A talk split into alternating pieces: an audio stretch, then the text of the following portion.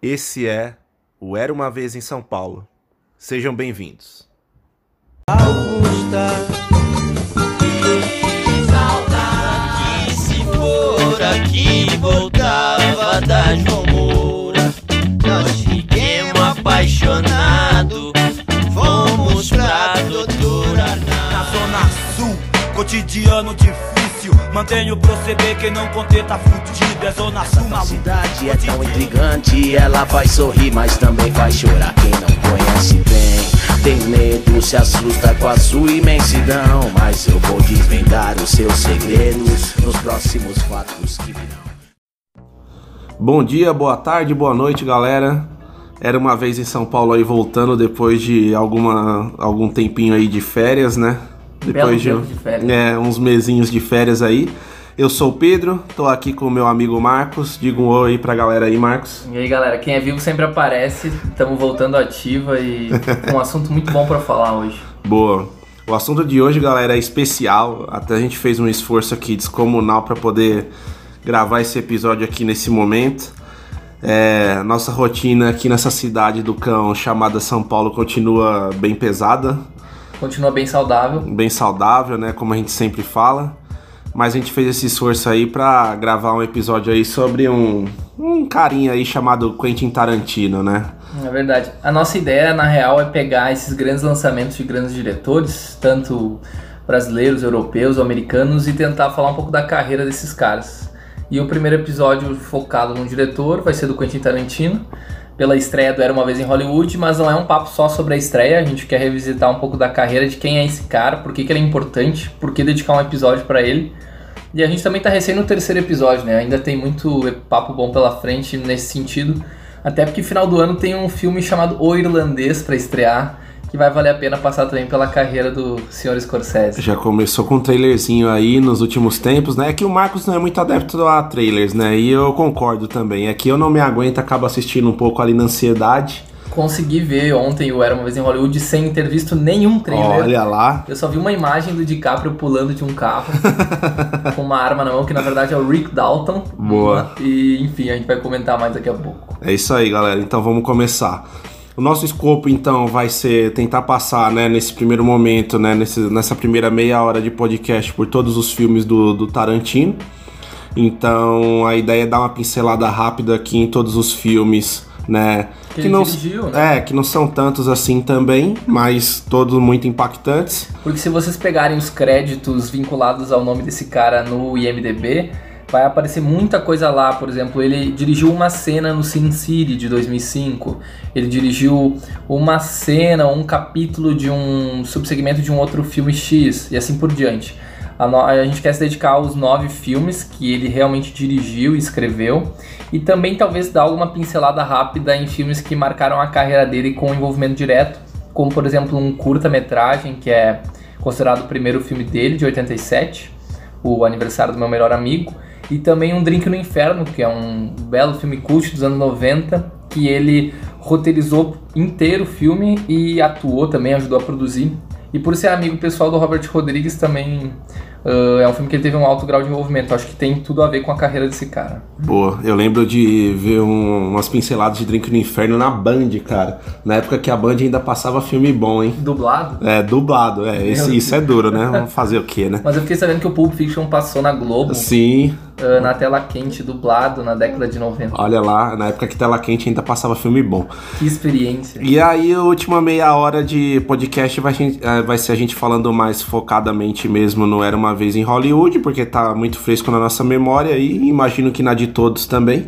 Então a gente vai seguir os moldes dos nossos últimos episódios falando mais do Era Uma Vez em Hollywood. É, o formato do episódio é diferente, mas acho que as duas grandes novidades são o fato da gente passar pela carreira de um diretor em menos de uma hora. A gente vai se puxar que o episódio vai durar menos de 60 minutos. Vai dar certo. E também no final a gente vai fazer um top 5 aqui, um ranking de alguns filmes, pelo menos com os nossos preferidos, porque é um diretor que já tem aí 25 anos de carreira.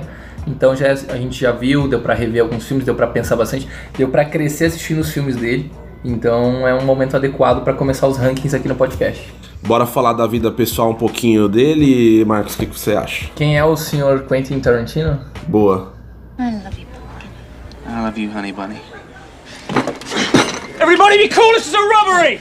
Any of you fucking pricks move! And I'll execute every motherfucking last one of you!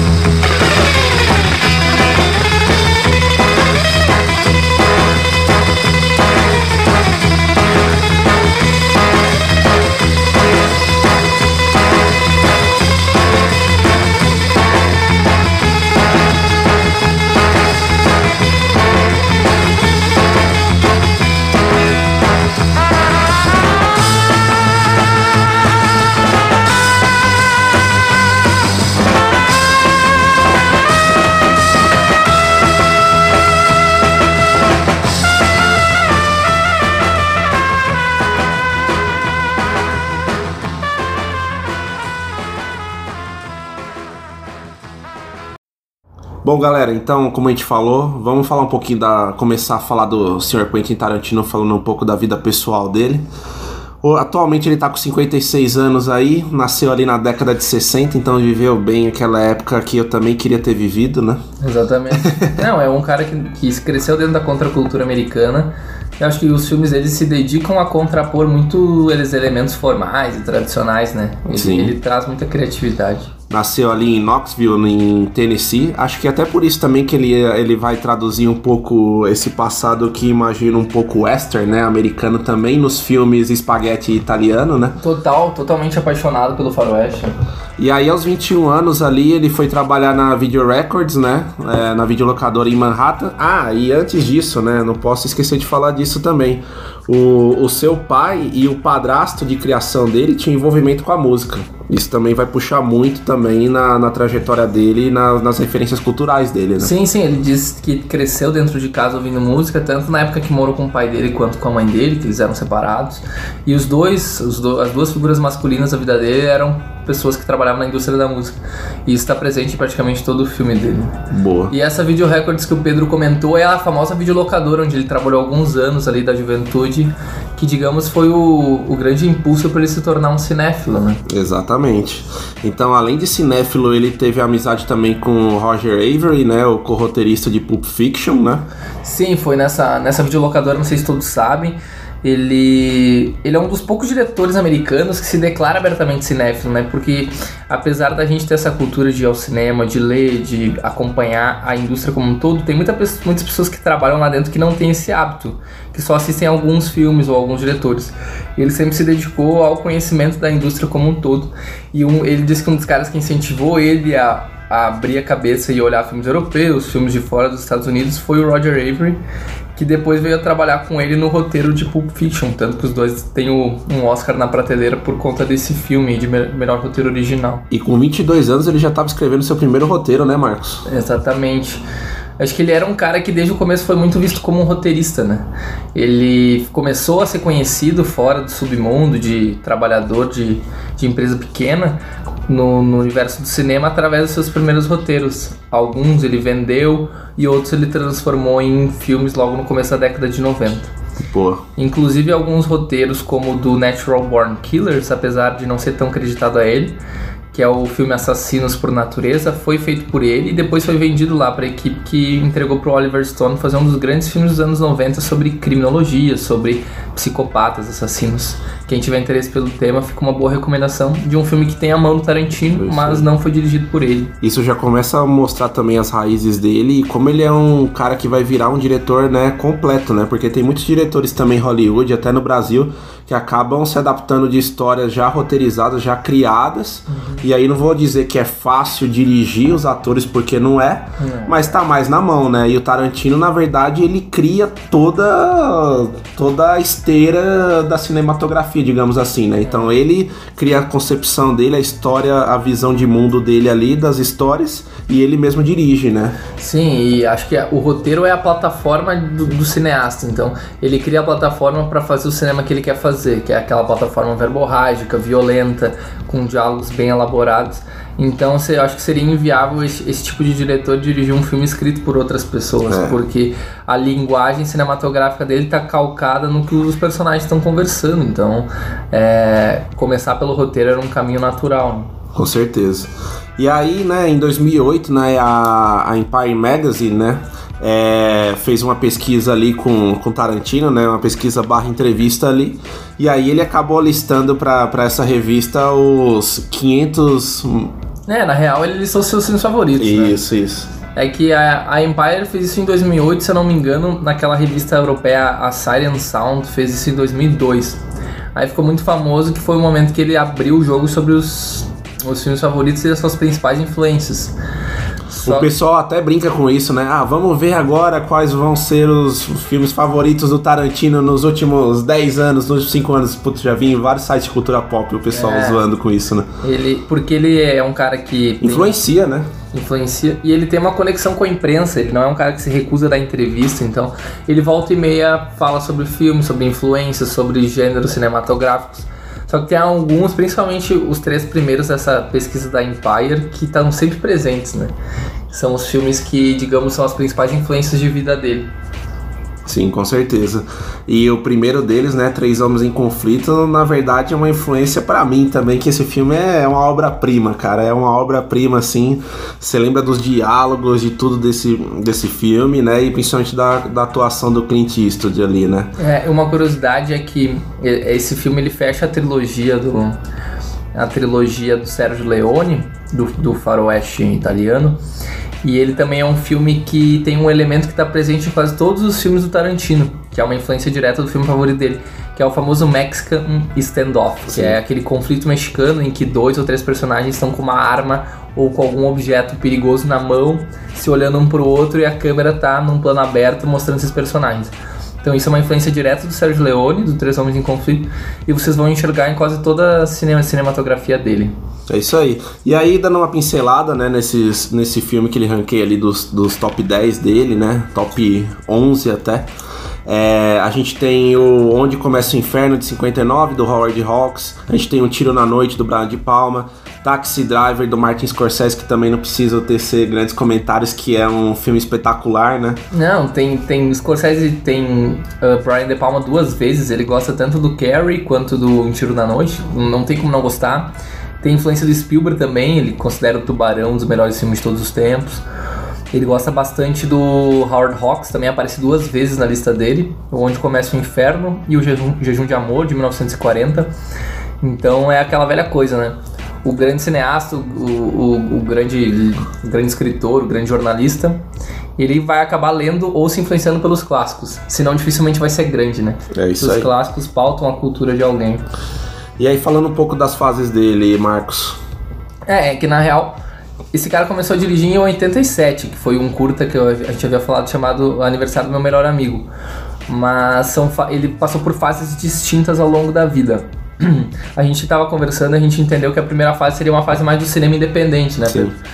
É uma fase que, digamos, vai ali de 87 até mais ou menos 96 é onde ele faz esse curta, ele faz o Cães de Aluguel, o Pulp Fiction e um Drink no Inferno também como roteirista e ator. Que é o, o digamos, o, o, a, os pilares do cinema independente americano dos anos 90 passam pela atuação e pela existência desse cara coisas como uma, filmes com uma edição super rápida, uso de flashbacks, referências, são filmes com diálogos muito verborrágicos, os personagens eles são bem estereotipados, mas ele usa esses estereótipos para desenvolver os caras, não para dar camadas simples, né?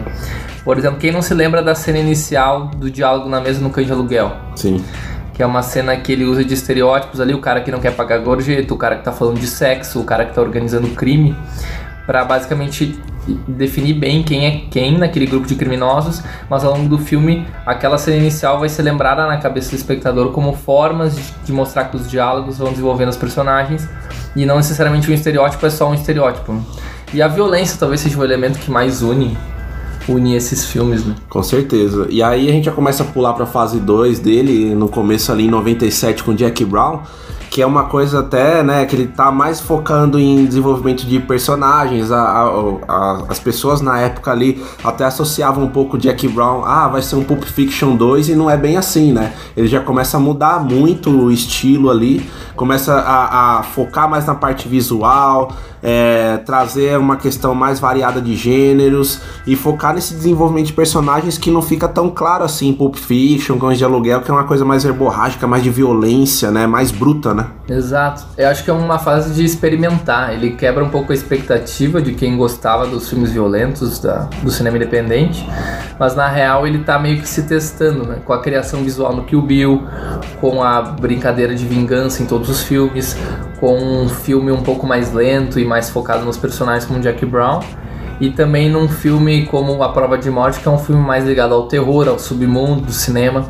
Então é um momento que ele meio que se, digamos, se deixa levar, o artista que se deixa aí na se deixa aí na crista da onda, mas de uma forma criativa, quebrando a expectativa do público. né? E aí a gente entra agora na última fase, né? Na fase atual dele, que é a fase 3, digamos assim, que é essa parte mais de interpretação. Uma parte mais pop, né? Até pelo status que ele ganhou no mundo inteiro, né? Então ele consegue trazer mais essa linguagem pop mesmo, de cultura pop ali pro cinema, É, mas de uma maneira mais autoral também, né? É, ele mantém a via autoral, que foi essa fase 2 que a gente criou aqui, mas ele volta a ser o cara pop dos anos 90, porque ele. Acho que cada filme se torna um filme evento, digamos assim. Sim. Desde o Bastardos Inglórios lá em- no, na virada dos anos 2000 e 2009 para 2010, até agora Era Uma Vez em Hollywood, passando pelo Django passando pelos Oito Odiados, todos os filmes eles são filmes muito criativos, mas sempre com um fundo histórico muito claro, né? Não são filmes assim criados do nada. Ele usa a Segunda Guerra, ele usa os anos 60 de Hollywood, A exploração da escravidão também. é, né? ele usa tudo pra dar uma mensagem, pra criar uma história por trás e ao mesmo tempo mostrar uma visão de mundo muito própria que ele tem. muito corajosa até, né? E acho que isso tem muito a ver pelo, de novo, né? Pelo status mesmo que ele ganhou e isso até acho que possibilita a coragem de, de ousar mesmo que ele tem agora, né? Exatamente. Dado tudo isso daí que a gente falou um pouco do Quentin Tarantino, vamos dar uma fechada de assunto, né? Vamos res- resumir mesmo o que, que tem de especial, o que, que tem de curioso no tanto no- na maneira de pensar do Tarantino quanto nos filmes dele em si. Então, basicamente, o que, que a gente falou, né? Ele tem roteiros bem elaborados e ele é conhecido mundialmente por isso e até premiado, né? Inclusive Exatamente. no Oscar com- por isso. Violência explícita, vingança, todos esses assuntos de sangue, digamos assim, estão muito presentes no- nos filmes dele. Ele tem esses impulsos também de originalidade a partir de fatos históricos, de curiosidades, da questão é, cinéfila dele também. Ele sabe usar estereótipos, esse universo pop, né? É, ele é um cara autoral, mas que ele sabe trazer o, o grande público para assistir os filmes dele. Qualquer pessoa de qualquer classe social que tenha algum interesse por cinema, ou com pouco ou muito acesso a, a salas com grande circulação, já deve ter ouvido falar desse cara, desse cineasta, ou assistido algum filme dele, né? Isso. Fora a liberdade criativa dele, essa questão também da honra que ele tem entre ladrões, essa questão de dilemas mesmo, conflitos de moral, que é muito presente no, nos filmes dele. E esse até, essa até sub- subversão de lógica também, né? De quem é o vilão, quem é o mocinho, tudo mais. Exatamente. É um cineasta com uma liberdade criativa enorme. É isso.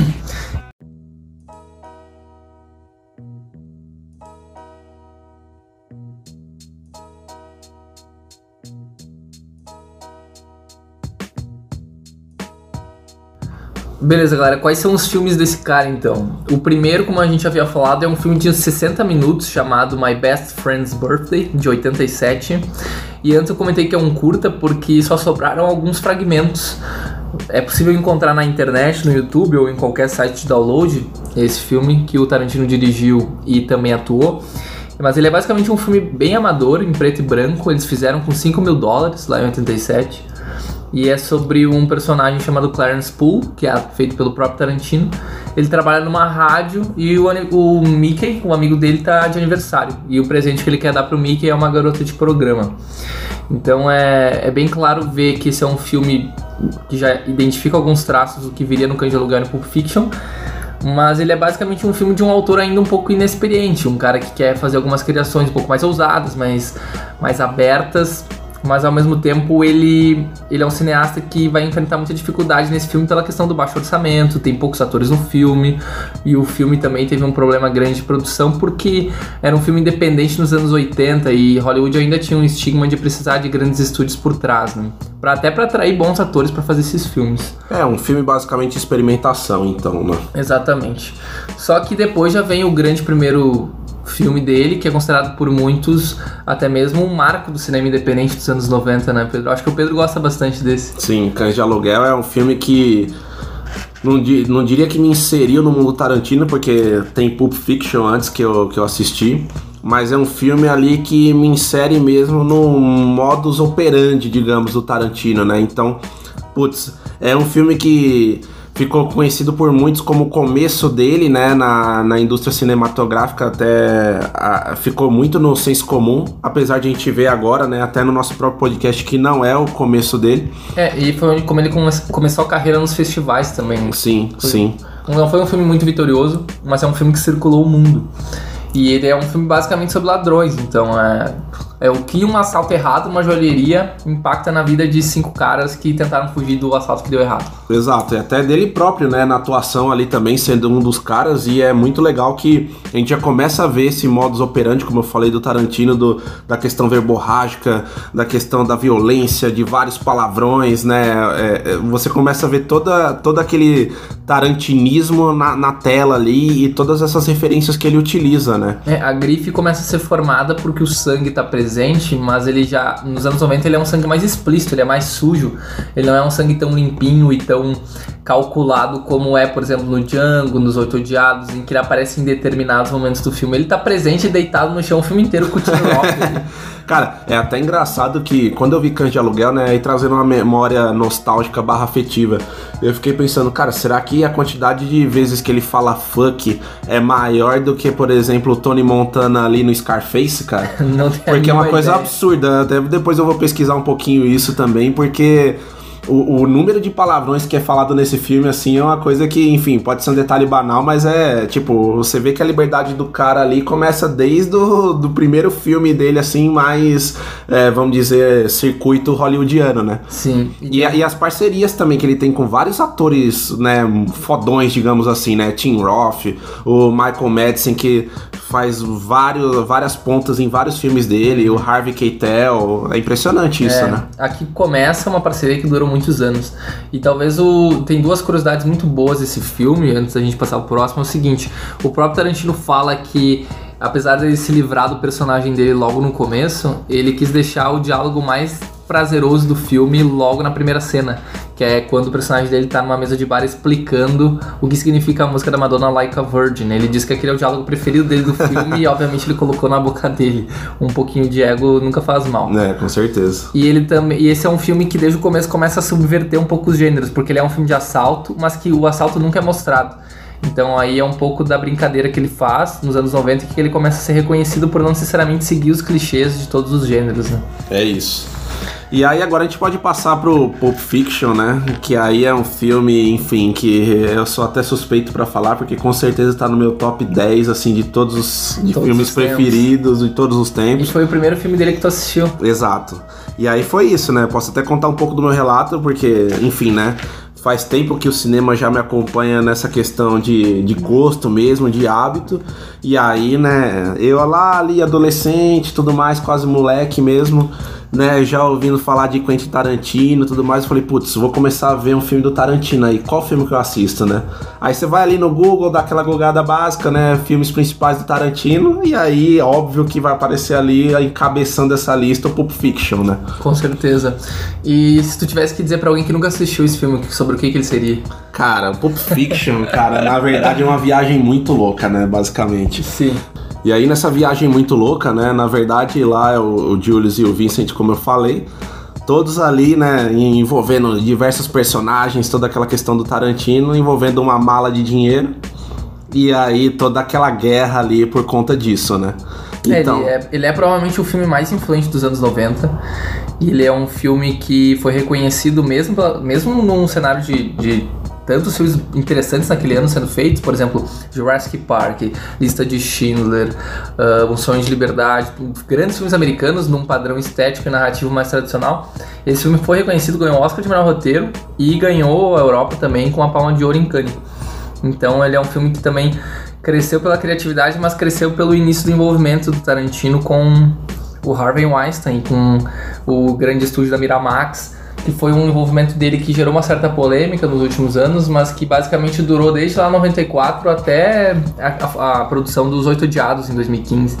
É, esse é um filme que com certeza tá no imaginário de qualquer pessoa que tenha uma pontinha de gosto pelo cinema. É um filme que influenciou, como o Marcos falou, toda a década de 90 e todo o cenário mesmo de cultura pop do- dos anos 90. Com certeza deve ser ou o filme mais influente, um dos mais influentes de- de- dessa época. E, e- e já mostra também, né, como eu tinha falado no Cães de Aluguel, o como, como ele consegue trazer tanto caras que já eram muito famosos, já tinha muito peso no cinema, né? No Total. cenário como o Bruce Willis ali com Duro de Matar, a Uma Thurman, é, o o próprio Samuel L. Jackson que já tinha feito alguns filmes. É, como esse resgate também de atores que estavam na decadência absurda ali, como de outra volta, né? Sim, é um filme que ele começa a brincar com elementos que vão estar presentes para quase todos os filmes dele, né? Que é as- o shot de dentro do porta-malas, filmando alguns atores do filme. Isso também já tá no de Aluguel. É um filme que mostra o Bica Runa Burgers, o Royale with Cheese, o Red Apple Cigarettes. Então são produtos, um semi-universo que o Tarantino diz odiar merchandising, mas ele cria, ele cria o próprio universo de consumo dele que os filmes vão aproveitar dali pra frente. É, e aí só uma última pincelada também do, do Pulp Fiction é que no Cães de Aluguel isso já era notado também, mas no Pulp Fiction é um marco também que é a questão da trilha sonora dele, né? É. Que é uma coisa assim que permeia todos os filmes dele, mas é... Enfim, você fala de várias e várias trilhas sonoras de filmes dele e Pulp Fiction deve ter pelo menos umas duas, três músicas pra mais, até muito marcantes, né? A dança da, da Mia Wallace com o Vincent Vega ao som do Chuck Berry é uma das cenas icônicas do cinema. E, cara, mas de todos esses elementos técnicos, eu lembro que o que mais ficou marcado pra mim, que ainda era um cinéfilo muito jovem, tinha assistido pouca coisa, e que acho que marcou a vida de muito cineasta, porque os caras fizeram milhões de filmes com esse elemento técnico, é a ideia de uma narrativa não linear. Ele vai cruzando história, ele vai cruzando capítulos do filme, ele vai cruzando personagens sem ter uma ordem bem estabelecida. E É até difícil dar a sinopse do filme não, por isso, não né? tem. De repente os caras se encontram e as coisas têm algum tipo de relação e vínculo. Então essa liberdade dos anos 90 veio muito por conta do Pulp Fiction. É isso. E aí a gente fala um pouco de um filme que, Polêmico. é, não foi dirigido por ele, mas ele diz que tem tanto envolvimento com esse filme que ele pode se dizer dele também, que é o Drink no Inferno, né, Marcos? É, ele é um, eu tenho um amigo meu que, ah, não sei se vai estar ouvindo esse episódio, que ele adora falar o seguinte: Um Drink do Inferno é um filme que tu assiste e tu vai se cativando com ele pouco a pouco, pouco a pouco, vai gostando da história. E de repente ele chuta o balde. E ele não tá nem aí porque o espectador vai, vai pensar. Porque existem cenas de ficção, né? Com vampiros ao final do filme. Acho que já pode falar, né? O filme Sim, feito em sim, 96. sim. que Não tem mais spoiler. que não tem qualquer vínculo com a realidade do que é mostrado no começo da história. Mas enfim, é um filme dirigido pelo Ro- Robert Rodrigues e escrito pelo Tarantino, que fala basicamente dos irmãos Gecko, que são dois criminosos ali, o Clooney e o Tarantino, que estão rodando a fronteira americana, mexicana ali com uma mala de dinheiro para ser entregue para alguém. E, cara, eu vou te ser bem honesto, apesar do final ser um pouco questionável, acho que é um filme de uma condução narrativa incrível. Eles conseguem fazer o, o personagem do Clooney ser ao mesmo tempo o cara mais escroto do mundo, mas o cara mais cativante também. Tu se importa com o destino que aquele personagem vai ter. E é como a gente falou, é um filme, mais um dos filmes dos anos 90, em que a violência é super explícita e ao mesmo tempo os personagens ficam na cabeça de quem assiste, entendeu? Não é um filme esquecível, é um filme que vale ser reassistido, é um filme que vai ficar contigo por um bom tempo. Então, Um Drink no Inferno, que é o famoso From Dusk Till Dawn, para quem já ouviu falar nessa expressão, tá presente lá, é mais uma marca, mais um selo de consumo da sociedade tarantinesca que é criada em 96 e que, enfim, que perdura até hoje. É, e o Drink do Inferno é, só pra finalizar também, é, acho que foi importante pro próprio Tarantino porque foi um dos filmes mais pop, mais comerciais, mais, digamos, fáceis de entender desse mundo do Tarantino, né? Então pode ter trazido também muitas pessoas que não estavam tão acostumadas ali com filmes mais cabeça, mais cult, Uhum. pra conhecer também o Tarantino, né? Ele foi um filme muito passado também. Total. E, aí, vamos pra Jack Brown então, né? Certo, e aí em 97 vem uma certa quebra de expectativa, né? Ele sai daquela zona de conforto que era o cinema independente tradicional, de violência, edição rápida, etc., que a gente havia comentado, e já começa a experimentar um pouco mais, né?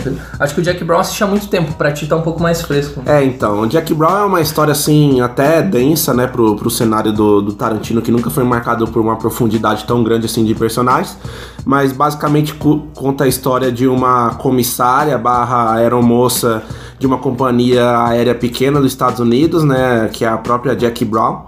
Ela tem uma relação meio dúbia, meio esquisita ali com Samuel L. Jackson no filme, né, que é o Wardell, que comanda um cartel ali de drogas e faz várias negociações com o México e tudo mais. E ela participa também, né, fazendo essa ponte ali pro, pro Wardell. Até que um dia ela é presa, né, numa emboscada ali da polícia. É, e até é engraçado olhar o Michael Keaton lá nesse filme também. O- antes de ele brilhar em Birdman e tudo mais ali, ó, fazendo os filmes do Tarantino também, eu nem tinha essa noção. Agora que eu comecei a ver, foi, enfim, só um capítulo à parte aí, engraçado. Fez o Batman e o Jack Brown. É, exato. É interessante, né? A carreira do Aham. Michael Keaton. É versátil. E, e aí, basicamente, o, o filme então fica nessa, nessa questão, né, da Jackie Brown, que, que fica presa por um tempo, e aí depois ela é solta a mando do Ordel ali com, com o agente de fiança, né, que era, que era amigo do Ordel ali, o, o Max. E aí depois tem todo um cenário também envolvendo essa questão da polícia, de como pegar o, o, o Ordel e essa questão da Jackie Brown também, como ela, ela se insere nisso, né? Essa redenção dela que foi presa, digamos, injustamente. Claro. E por mais que o filme tenha esses elementos policiais bem claros, ele é, acho que é um filme muito pautado em quem é a Jack Brown, Isso. no desenvolvimento de personagem dela. E dá pra se dizer que é um filme que quebra muita expectativa do público de ver só sangue, de ver só um universo muito masculino, ah, muito, digamos, violento dentro dos filmes do Tarantino. É um filme que mostra que ele é um cineasta completo mesmo. É isso, e até engraçado também, uma, uma parte engraçada do filme é que o Robert De Niro, ele, ele, ele aparece nesse filme, mas ele é um mero coadjuvante, assim, o cara que acabou de sair do, do presídio. Então, assim, é interessante ver também como esses caras, esses dinossaurões do, do, de Hollywood aí, do cinema, aparecem nos filmes do Tarantino também, fazendo algumas pontas ali. O Robert De Niro fez isso, agora mais recentemente o Al Pacino ali, não era uma vez, mas a gente entra depois nesse detalhe. Exatamente. E uma das coisas que a gente não pode deixar de comentar na filmografia do Tarantino é a experimentação visual que ele faz no Kill Bill, né? O próprio diretor falou que foi uma filmagem única de 4 horas, mas que só veio a ser lançado no cinema como um filme único em 2011, que é o Kill Bill, o inteiro caso sangrento. Esse filme, inclusive, eu acabei nem assistindo, Pedro. A, a filmagem de 4 horas é um to-do aí que a gente tem É, eu também não. que a gente tem que fazer. Mas a divisão fica muito clara que o primeiro é uma grande homenagem ao cinema japonês da década do século XX e as mais variadas, o Samurai Fiction, a Lady Snowblood, os filmes do Akira Kurosawa. São todas cenas muito presentes no filme que lembram essa, esses elementos do, do cinema oriental do século XX, até mesmo a roupa do que o Bruce Lee usa em alguns filmes é a mesma roupa utilizada pela noiva, uma Thurman no filme. Mas como um todo é um filme de uma criatividade visual absurda e que tem um problema narrativo enorme, acho que na transição pro segundo volume. Enquanto que no primeiro as lutas e a criatividade estão no seu auge, no segundo aquele clima mais moroso e mais revanchista do, do filme de vingança acaba se tornando mais presente e acho que cai um pouquinho, né? É isso. O Marcos resumiu bem o filme, até pela memória afetiva que ele tem, mas É, só por curiosidade, eu tenho uma memória afetiva que eu comentei com o Pedro, porque foi o primeiro filme que eu vi. Em 2013 eu ainda era bem novo. Eu lembro que eu vi que o Bill no cinema e foi muito marcante. Até porque eu acho que eu não deveria nem ter visto pela cena de sangue com essa idade. uns 10 anos de idade, sei lá, nem lembro se eu vi em 2013 ou 2004. Mas independentemente disso, o filme. O filme como um todo me marcou bastante. Mas não, não foi a mesma coisa pra ti, né? É, não foi a mesma coisa pra mim mesmo, porque. Assim, que o Bill, principalmente um, tem o selo Tarantino de qualidade e tudo mais, isso é inegável. Nenhuma das obras dele a gente consegue ver uma queda de nível como a gente vê de outros diretores e tudo mais. E o Kill Bill 1 também, ele tem muito. Eu tenho muito na memória, assim, uma das melhores trilhas sonoras que eu já vi dos filmes de Tarantino, assim, tem cenas icônicas com aquela trilha sonora, enfim, com várias referências. A canção da Nancy Sinatra, Bang que depois foi destruída pelo David Guetta. Pois é, né? Fazer o que, né? Mas olhando pro filme em si, eu não sei, sabe? A minha opinião muito definida, porque eu, eu, eu, eu acho que tem muito da, da referência, né, dos filmes orientais que é bacana. Mas eu acho que, não sei, parte um pouco para aquelas cenas de ação e, e os diálogos mesmo da uma turma e quando ela remete também ao aquilo que o Bill fez com ela, não sei, eu acho que fica um pouco arrastado demais. Fica, fica um monólogo. É, na minha, na minha opinião, mesmo no 1, sabe? No 1 eu acho que assim. A- a- as lutas e todo esse impacto que tem ali de trilha sonora barra luta barra sangue que acontece ali é, ajudam muito a, a dar esse boost no filme. Mas a questão de roteiro em si e tal, eu acho que não é o ponto forte ali do, do Kill Bill. E aí o 2, pra mim, é um filme que assim, eu assisti pelo meu dever, né, de gostar de cinema, gostar de Tarantino, mas é um filme pra mim bem esquecível, assim. É, não é, realmente não é o ponto alto. Filme que foi pouco assistido e que, olha, se tem um recado que eu gostaria de deixar aqui no podcast é assistam é A Prova de Morte, que é um filme de 2007, que é, foi feito em homenagem ao Black Exploitation dos anos 80, principalmente porque tanto Robert Rodrigues quanto Quentin Tarantino são dois cineastas que gostam muito do cinema australiano. E eles montaram um projeto chamado Greenhouse, onde o Rodrigues fez um filme e o Tarantino fez outro.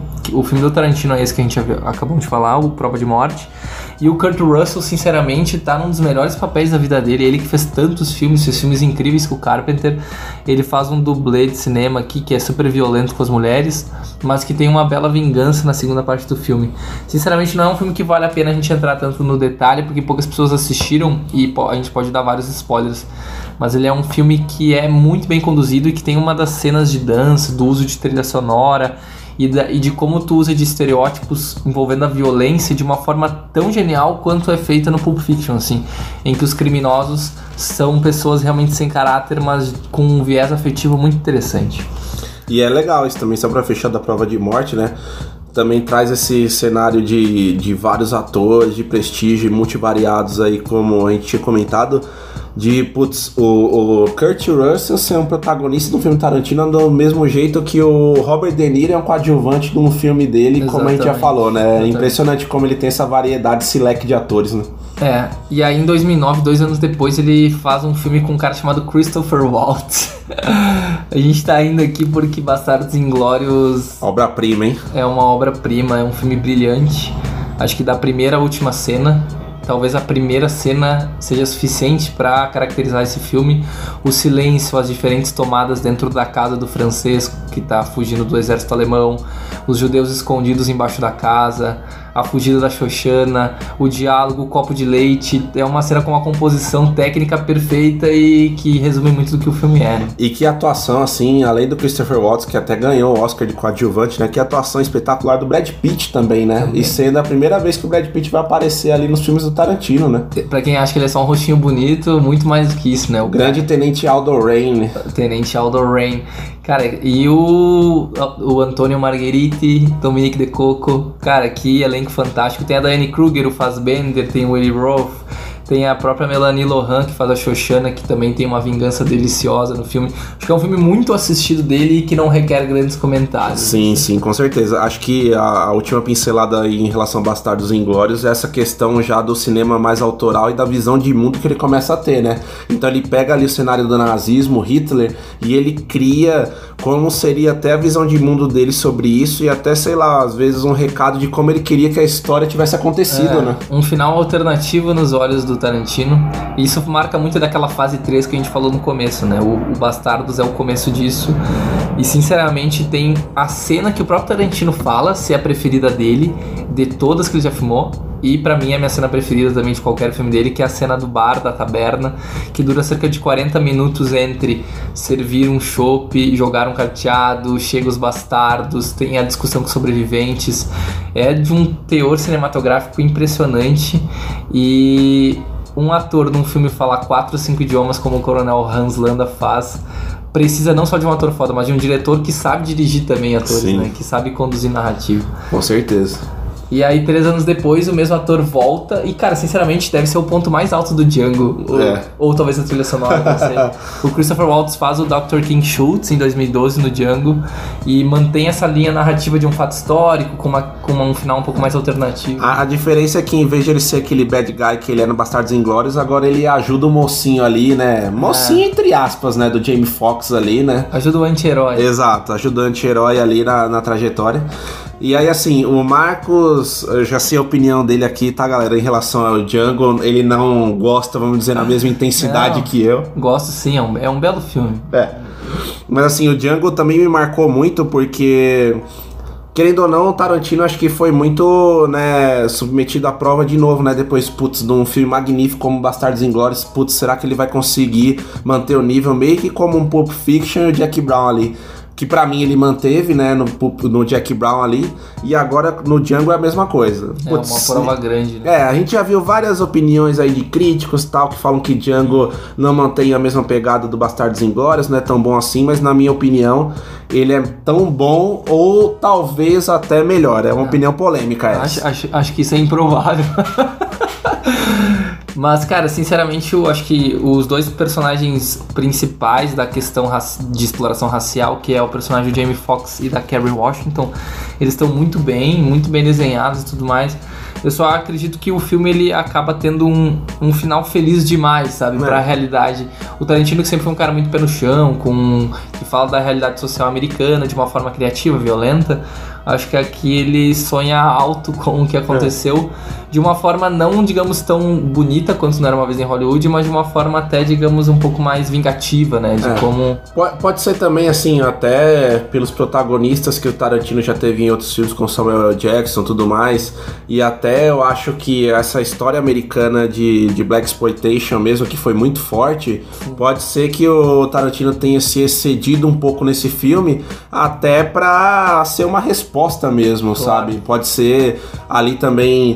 é, esse filme também se insere ali ainda no, no, no mandato do, do Obama, então tem acho que toda essa questão da ascensão dos negros mesmo nos Estados Unidos, que talvez o Tarantino tenha bebido muito dessa fonte e seja uma resposta para aquela galera branca, racista, ao extremo ali dos Estados Unidos, enfim. É, e até os, os negros racistas que ele tenta mostrar no filme que existe uma exploração de escravidão Sim. ainda dentro do, do universo, universo do interior americano na figura do Samuel. Jackson naquele filme. É isso, é, o- é, é o Tarantino chutando bundas aí É. nesse filme. Mas independente dos temas e até mesmo do fato, por exemplo, de ele ter começado a trabalhar com o DiCaprio nesse filme, talvez o elemento técnico mais importante seja a figura do Ennio Morricone, assim, que ele é um cara que fez as trilhas sonoras mais importantes de faroeste dos anos 60 junto do Sérgio Leone e que ele começa a homenagear nesse filme, depois ele efetiva nos Oito Odiados, mas aqui ele tenta montar um certo espaguete western ali, até na forma como ele filma, né?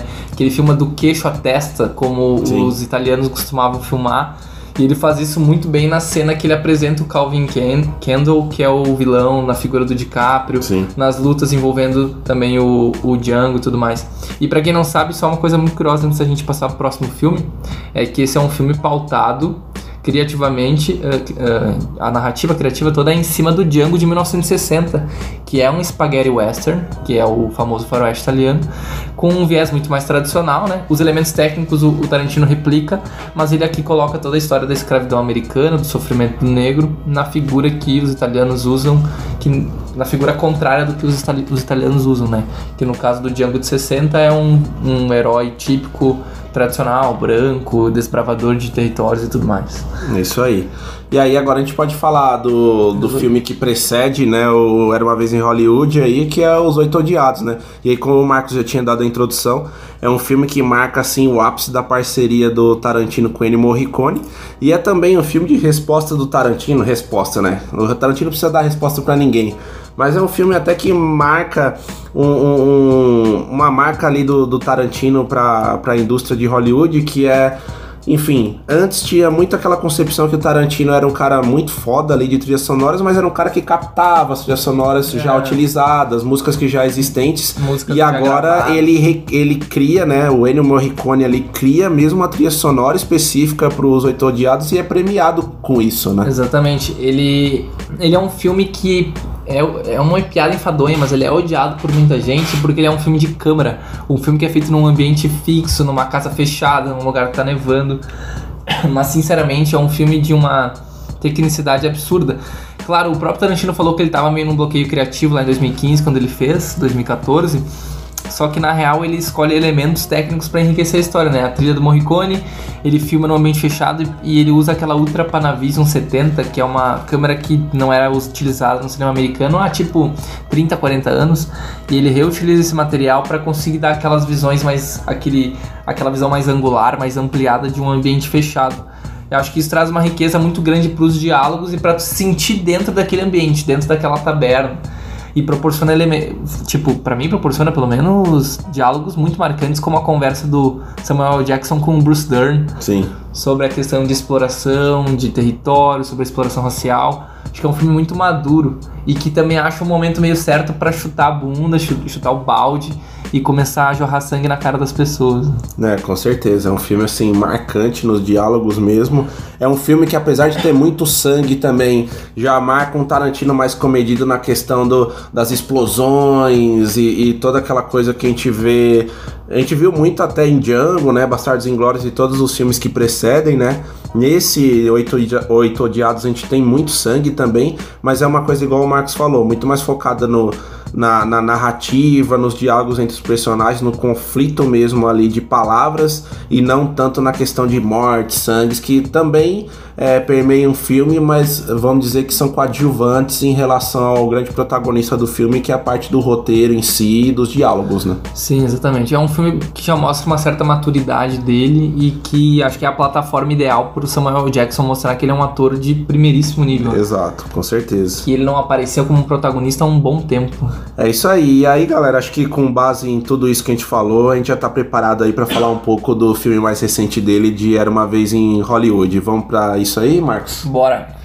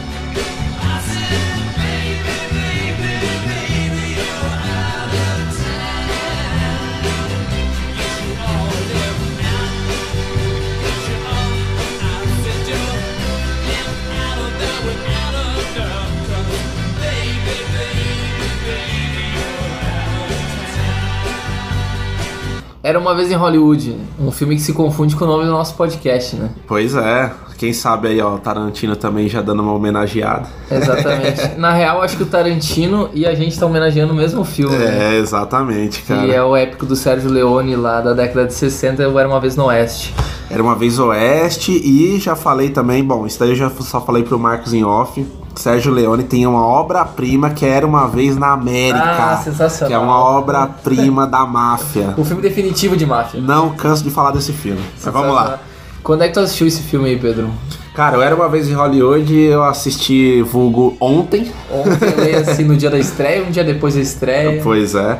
A gente acabou assistindo em separado, né, Marcos? Até pelas agendas do cão aqui em São Paulo, né? Sempre São Paulo dando uma atrapalhadinha na gente, mas a gente é firme. Exatamente. E, e- e falou, não, vamos bater o pé e vamos assistir. Pra quem não sabe, o filme estreou dia 15 de agosto, numa- nessa última quinta-feira aqui em São Paulo. Boa. No Brasil todo, na verdade, é um filme que se estendeu por várias salas de cinema.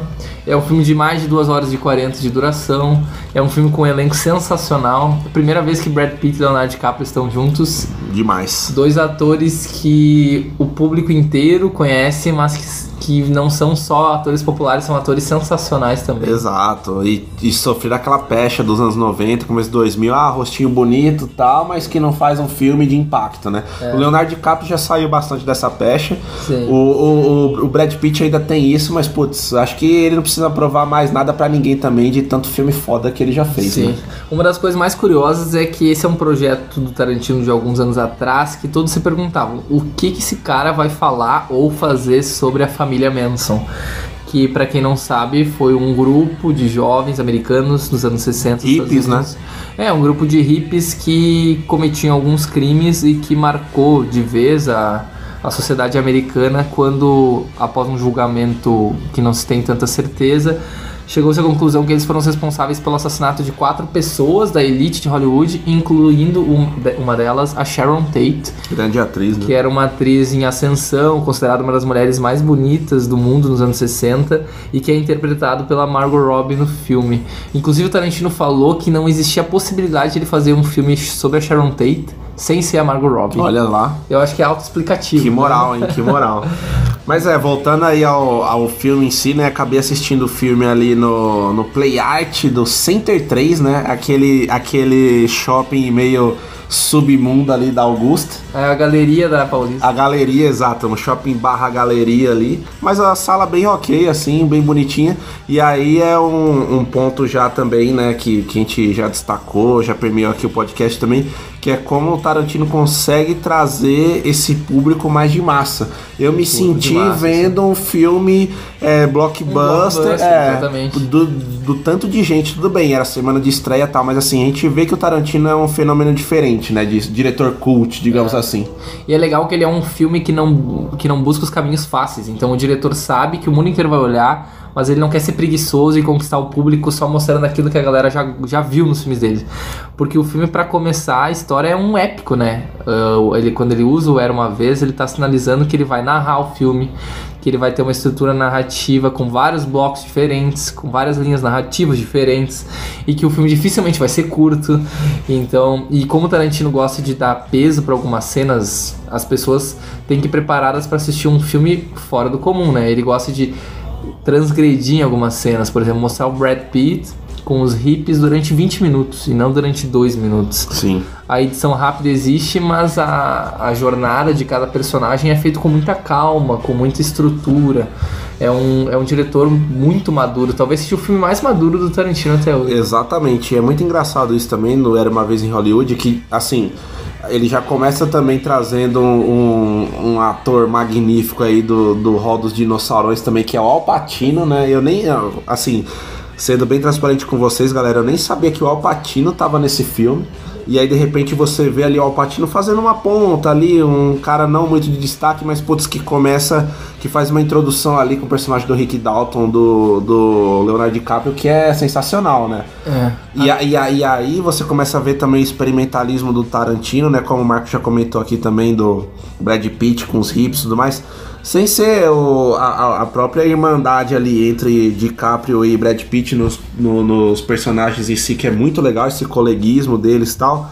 Mas essa questão do Tarantino tangenciar alguns gêneros que ele não tá tão acostumado assim, por exemplo nesse nesse nessas cenas né do Brad Pitt lá com os hips que duram aproximadamente 20 minutos o, o Tarantino flerta até com terror barra suspense né Exatamente. do Brad Pitt tentando descobrir que, ah, se o cara que ele conhecia tava lá ou não os hips falando pra ele não chegar perto é interessante isso né mano É, muito interessante.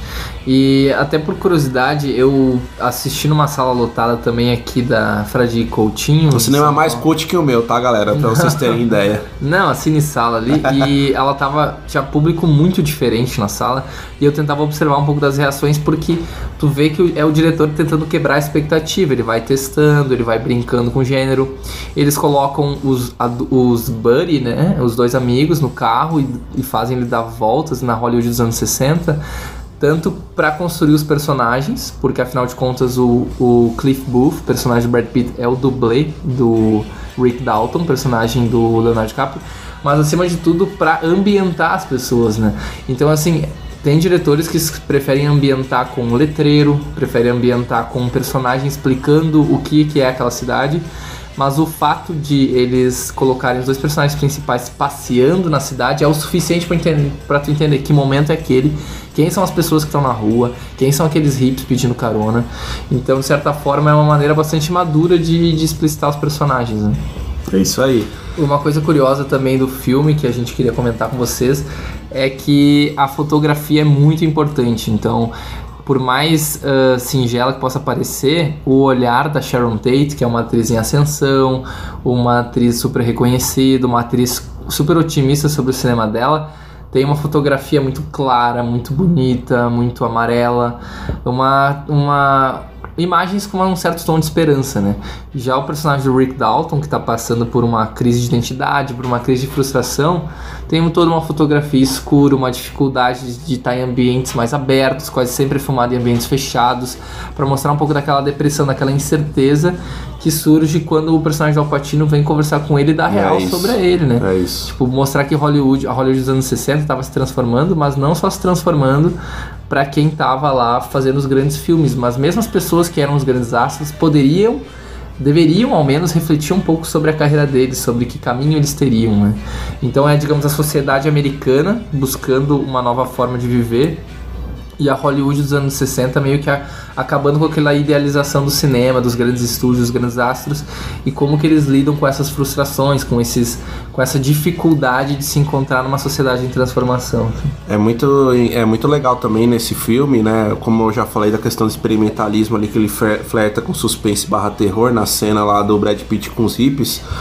Uma cena muito bonita também da Cheryl Tate, ali da Margot Robbie, né, da atriz, é, fazendo uma homenagem para a própria Sharon Tate original, né, quando ela vai pro cinema e acaba assistindo um filme que ela é a protagonista.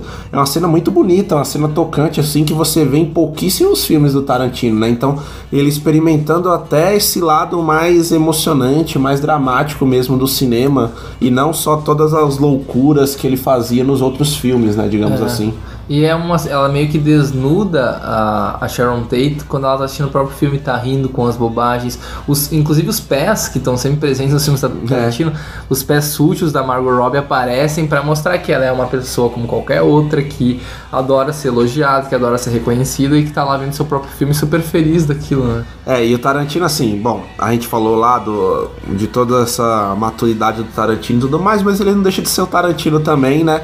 Subvertendo alguns personagens que ele coloca até o Bruce Lee como um merdinha lá de Hollywood, É, né? verdade. Um cara que treina os atores ali, que leva um pau do, do, do, do Brad Pitt no filme Exato. também, né? É engraçado, lógico. Imagino que o Tarantino tenha todo o respeito pela história do Bruce Lee e tal, mas ele não deixa de brincar um pouquinho também, né? Não, é um diretor que sempre foi muito. é, teve uma liberdade criativa enorme. E talvez, o, apesar do filme passar na- nos últimos 20 minutos pela, pelo um possível assassinato de grandes astros de Hollywood, Pelo pela- Tarantino das antigas também, né? É, apesar de ele passar pela essa possibilidade dos hips, do grupo da família Manson ter assassinado ou ter tentado assassinar alguém, ah, talvez o grande tema do filme seja essa dualidade, tipo, como que esses atores, numa época de transformação, meio que buscam uma ficção, uma fantasia em meio a uma realidade um pouco dura, né?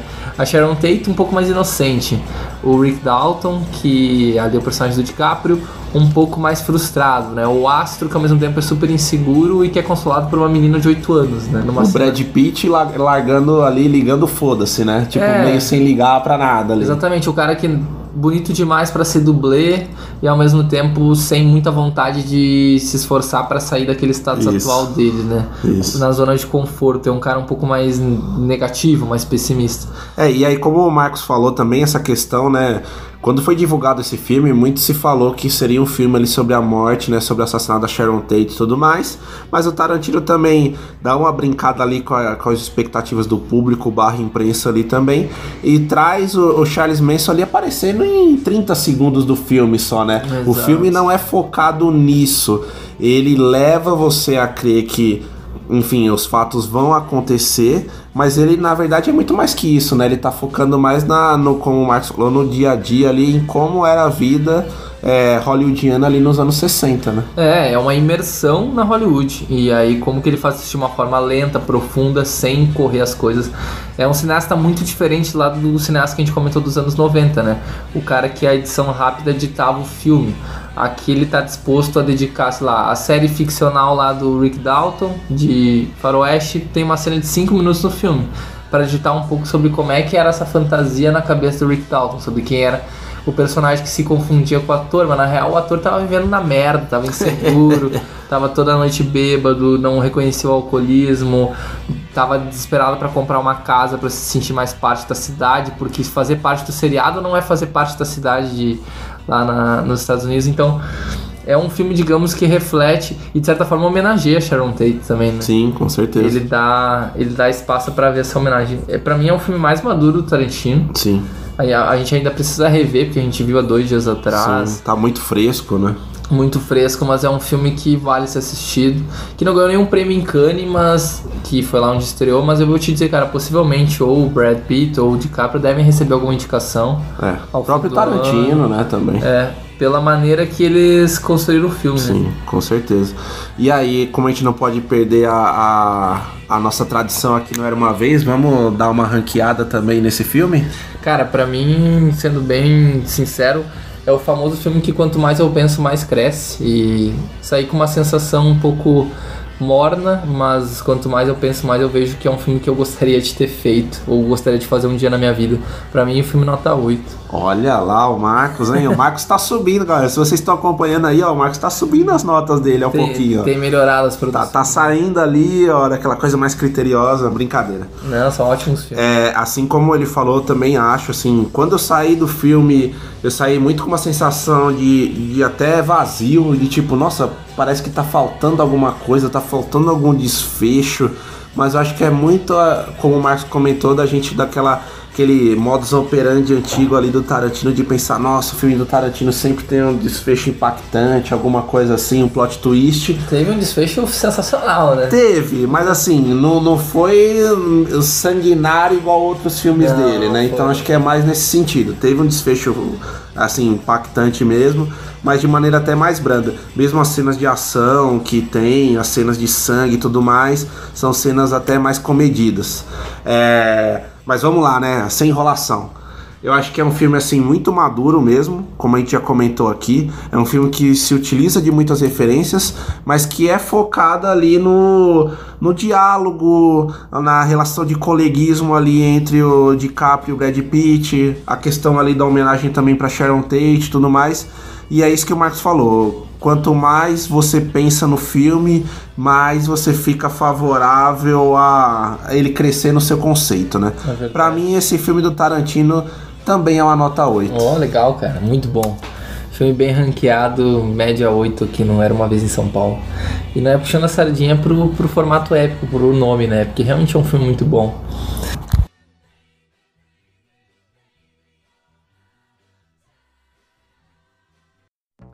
Bom, galera, a gente vai trazer um negócio inédito para encerrar o episódio, que é nada mais do que ranquear a carreira de um diretor de acordo com a nossa preferência. A gente não vai passar por todos os filmes, mas pelos cinco principais aqui. Eu vou passar os cinco filmes que eu mais gosto, que mais converso com a minha trajetória de cinefilia e depois passo a bola aqui pro Pedro.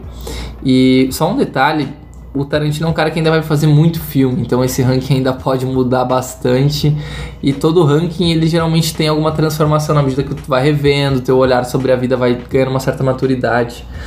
E tem uma questão também importante que o próprio Era uma vez em Hollywood, pra mim ainda é cedo de colocar no ranking, porque eu preciso pensar um pouco mais sobre esse filme e ver como que ele conversa daqui pra frente. Pra mim, uma menção honrosa que não entra no top 5 é Os Oito Odiados. Ele é um filme que merece ser visto, revisto. É um filme que não ganhou muito buzz, que inclusive foi o filme que fez a menor bilheteria na história da carreira do Tarantino, mas ele é um filme que tem um, um nível de diálogo impressionante, de um roteirista que realmente tem muita experiência e uma tecnicidade incrível. Pra mim, o top 5, sem muita enrolação, é Cães de Aluguel, é o melhor, pra mim é o, é o quinto. O melhor exemplo de um filme independente dos anos 90. Em quarto lugar, o Kill Bill. Aqui eu olho o Kill Bill como um todo, né? Porque se fosse isolado, Kill Bill volume 1, talvez ficaria no segundo, no terceiro lugar. Mas a gente tem que entender a história como um todo e realmente ela perde no volume 2 um pouco do, do tesão que tem no primeiro, na forma de contar a história, nos visuais. Então, em quarto lugar, Kill Bill, mesmo assim, é uma obra, uma obra sensacional de vingança. Em terceiro lugar, A Prova de Morte. Eu gosto muito desse filme, eu acho que é um filme criativo, ousado, de um diretor que quer se testar, de um diretor que brinca com gênero, de um filme violento, mas que ao mesmo tempo tem uma violência que, que faz tu torcer pelos personagens, é impressionante. E aí os dois primeiros são obras-primas, não tem como fugir pra mim, o Pulp Fiction e o Bastardos Inglórios. Mas eu admito, eu tenho uma preferência pessoal pelo Bastardos Inglórios ao Pulp Fiction, pela, simplesmente pela questão de como que um diretor consegue dividir tão bem um filme e todos os cinco capítulos são muito bem construídos. Não tem um momento do filme que cai, não tem, impressionante. Ele tem realmente um nível de direção e de conversa e de construção de personagens perfeito. Bastardos Inglórios mim é é um dos melhores filmes que eu já vi em toda a minha vida, Pulp Fiction também, e são os dois melhores filmes do Tarantino, junto de Prova de Morte, que o Bill, Cães de Aluguel, e Os Oito Odiados também ali, talvez um dia entre nesse ranking se eu rever e decidir que é um filme sensacional também. Boa. Agora. E aí, meu, e pra ti? É, agora a minha vez aí. É, eu já vou começar polemizando aqui essa parte aqui do- dos tops. Pra mim é muito fácil. Não, muito fácil não, vai. Vamos, vamos baixar a bola aí, Pedro. É fácil, é fácil. Mas pra mim é plausível colocar um top 3 aí e não um top 5. O, o- o Marcos premiou muito ali, ah, meu quinto filme, menção honrosa, e, e o cinema do Tarantino ali tem seus 9, 10 filmes agora. Pra mim a gente pode ir pros top 3. Su- subvertendo regras, que nem É, o próprio Tarantino. Exato, vamos, vamos usar de, de citações aí tarantinescas aí. Boa. Top 3 pra mim, galera, então, sem muita enrolação. É. Terceiro lugar. É lógico que a gente tem todo o cenário do Tarantino que começa ali em Cães de Aluguel e tudo mais. Mas pra mim, um filme. O segundo e o terceiro lugar pra mim é bem difícil escolher. O, o primeiro pra mim já tá mais visível. Mas pra mim, o terceiro lugar hoje, nesse momento, vai ser Django. Django Livre. Django pra mim é um filme que me marcou muito, pelo que eu já citei e tudo mais, né? De tipo, será que o Tarantino vai manter o nível do Bastardos Inglórios e tudo mais? Mas, putz, essa subversão que ele faz, essa questão da resposta negra a tudo que aconteceu com eles, né? O passado de Black Exploitation mesmo no, nos Estados Unidos esse ar sanguinário, mas ao mesmo tempo diálogos sensacionais ali do, do, do Jamie Foxx, Kerry Washington e essa atuação magnífica de novo, né, do Christopher Waltz, sem falar das pontas ali do Leonardo DiCaprio, Fassbender e tudo mais. É um belo faroeste. Exato. É, E, e- e tem muito daquela resposta mesmo que eu acho que ele quer dar também por tudo aquilo que os negros sofreram tudo mais. Acho que pra mim é um baita filme e é o meu top, é o meu terceiro lugar ali. O segundo lugar pra mim vai ser Bastardos Inglórios. Legal. Porque também, não sei se me marcou tanto assim quanto pro Marcos, mas é um filme também magnífico do Tarantino. Você tem vários e vários diálogos, vários e vários momentos do filme que, que são marcantes ali. Até no finzinho ali, quando você acha que o Brad Pitt ali e o comandado dele vão se ferrar ali com o Christopher Waltz e ele subverte de novo o negócio, ele vira o jogo ali, é uma coisa animal. Legal. O destino do Hitler também, como o Tarantino queria que fosse, assim, muito corajoso tudo mais. É, não, não, não tenho o que falar. Realmente, pra mim, não cai a bola desse filme em nenhum momento, como o Marcos falou. Pra falar o primeiro, você não pode citar o Ezequiel. De, de jeito nenhum. É, exato. Que senão a galera vai ficar louca com o tempo do podcast. Agora, o primeiro lugar pra mim, até esse filme pra mim tinha que ser O Concor, que é um filme que me emociona quando eu lembro, é Pulp Fiction, cara. Pulp Fiction pra mim é um marco, assim, é algo que todo cinéfilo tem ali pendurado na estante, é, na parede e tudo mais, é, um- é uma referência. É, é um filme que toda vez, cada vez que você assiste, mais você gosta desse filme, mais você lembra.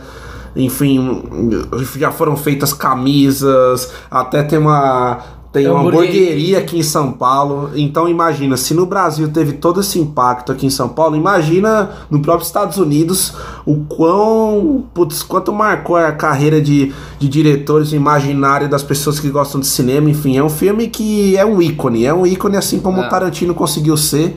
Então Nós- acho que. Nós vamos morrer e o filme vai continuar. Exato, é um filme que se perpetua aí, não tem nem o que a gente falar muito. Então, Legal. repassando, Ah, Django tem- ali em terceiro lugar, Bastardos Inglórios em segundo e Pulp Fiction ali é o primeiro. Para os distribuidores brasileiros, Pulp Fiction Tempo de Violência. É, exato. É até um subtítulo interessante ali, né? Então, se fosse reduzir ao top 3, já que tu subverteu as regras aqui, Pulp Fiction e Bastardos Inglórios estão nas duas listas, e aí Django e pra mim Kill Bill Volume 1, Prova de Morte meio que empatado em terceiro lugar.